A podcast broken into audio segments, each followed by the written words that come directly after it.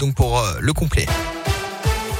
Bonjour Alexis, bonjour à tous. Et à la une aujourd'hui, un raz-de-marée demain pour la grève des enseignants. Les profs se mobilisent pour protester contre la gestion de la crise sanitaire et les protocoles à répétition à l'école. Au niveau national, les trois quarts des enseignants du premier degré ont déjà annoncé leur intention de faire grève. La moitié des écoles du pays seront fermées.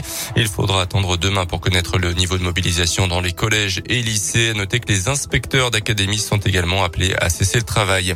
Et avant la mobilisation des profs, c'était celle des professionnels de santé. Hier, notamment à Clermont, une centaine de personnes rassemblées devant la caisse primaire d'assurance maladie à l'appel de la CGT euh, pour réclamer une nouvelle fois des créations de postes en urgence, l'ouverture de lits à l'hôpital et de meilleures conditions de salaire euh, pour les professions écartées des négociations sur le Ségur de la santé il y a quelques mois. Une deuxième mobilisation interprofessionnelle se tiendra le 27 janvier. À retenir également aujourd'hui le début des soldes d'hiver. Ce mercredi, soldes déjà en cours depuis une semaine dans plusieurs départements de l'Est du pays. C'est donc parti pour quatre semaines de rabais jusqu'au 8 février. En rugby, la décision de l'instance européenne est tombée hier soir et elle surprend. Les rencontres reportées de la deuxième journée de Coupe d'Europe ne seront finalement pas rejouées.